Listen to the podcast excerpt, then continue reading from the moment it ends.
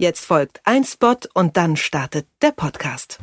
Die neue Amazon-Originalserie Das Rad der Zeit taucht ein in eine epische Welt voller Magie. Eine oder einer ist auserwählt, die Menschheit entweder zu retten oder zu vernichten. Sie oder er ist, laut einer uralten Prophezeiung, der wiedergeborene Drache. Die Fantasy-Serie basiert auf den Bestsellern von Robert Jordan. Jeden Freitag könnt ihr zwei neue Folgen von Das Rad der Zeit bei Amazon Prime Video streamen.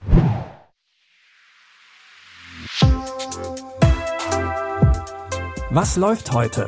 Online- und Videostreams, TV-Programm und Dokus. Empfohlen vom Podcast Radio Detektor FM.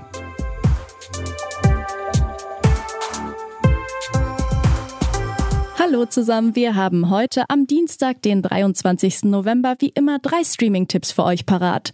Und los geht's direkt mit einer unglaublichen Freundschaft zwischen Mensch und Wölfen. In der Dokumentation Misha und die Wölfe wird die Lebensgeschichte von Misha de Fonseca erzählt. Während des Holocaust musste sich die junge Jüdin bei einer katholischen Familie verstecken. Ihre Eltern wurden deportiert. Sie bringt das kleine Mädchen in ein Haus zu einer Familie, die sie nicht kennt. Es bekommt einen neuen Namen und andere Kleider.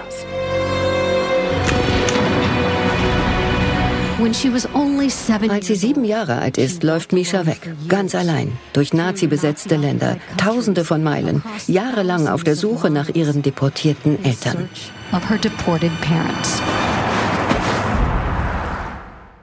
Misha läuft in Richtung Osteuropa, um ihre Eltern zu suchen, und auf dieser Flucht freundet sie sich mit Wölfen an.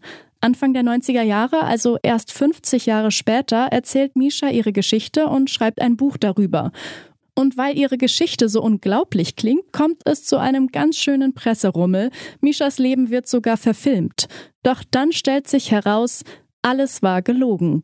Die Dokumentation Misha und die Wölfe erzählt hingegen, was wirklich passiert ist. Die Doku könnt ihr heute um 20.15 Uhr auf Arte gucken oder ihr streamt sie einfach in der Arte Mediathek. Wenn Kultsendungen neu aufgelegt werden, dann kommen bei den Fans ja meistens nostalgische Gefühle hoch. So sieht's gerade auch in der Fangemeinde von Masters of the Universe aus. Das zweiteilige Revival knüpft genau dort an, wo die Story vor Jahren unterbrochen wurde. Es geht um den Planeten Eternia. Der wurde in einem Kampf zwischen Gut und Böse, genauer gesagt zwischen He-Man und Skeletor, gespalten und verwüstet. Jetzt müssen die Heldinnen und Helden um He-Man versuchen, den Planeten zu retten, denn sonst geht das gesamte Universum unter.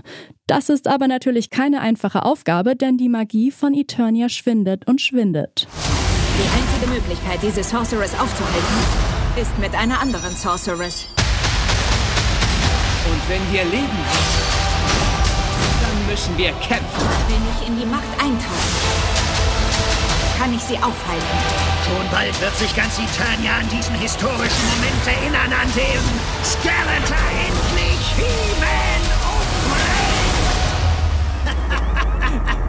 umbringt. Planeten zu retten, brauchen die Heldinnen und Helden das Schwert der Macht. Nur ist das leider verschwunden. Wenn ihr neugierig geworden seid, wie der Kampf zwischen He-Man und Skeletor ausgeht, dann könnt ihr den zweiten Teil von Masters of the Universe A Revelation jetzt auf Netflix anschauen.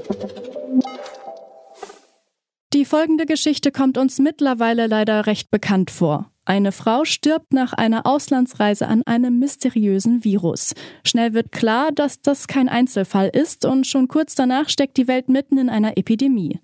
Der Thriller Contagion aus dem Jahr 2011 erinnert stark an unsere aktuelle Situation. Und auch im Film versuchen Wissenschaft und Politik alles zu tun, um eine Katastrophe zu verhindern. Was ist mit dir passiert? Könnte vielleicht jemand die Vogelgrippe als Waffe benutzen? Wäre das möglich? Die Vogelgrippe muss gar niemand als Waffe benutzen. Das machen schon die Vögel. Sehen Sie genau hin. So überträgt es sich. Die Frage ist nur noch, in welche Richtung. An Tag 1 waren es zwei Menschen, danach vier und danach 16. In drei Monaten sind es eine Milliarde. Darauf scheinen wir zuzusteuern. Sie berufen die Nationalgarde ein, verschanzen den Präsidenten. Es gibt eine Massenpanik.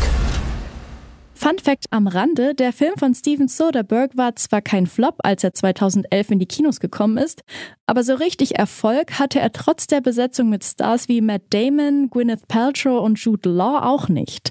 Letztes Jahr wurde Contagion dann aber doch noch zum richtigen Streaming-Hit und wurde als eine Art Vorbote der Pandemie gehandelt.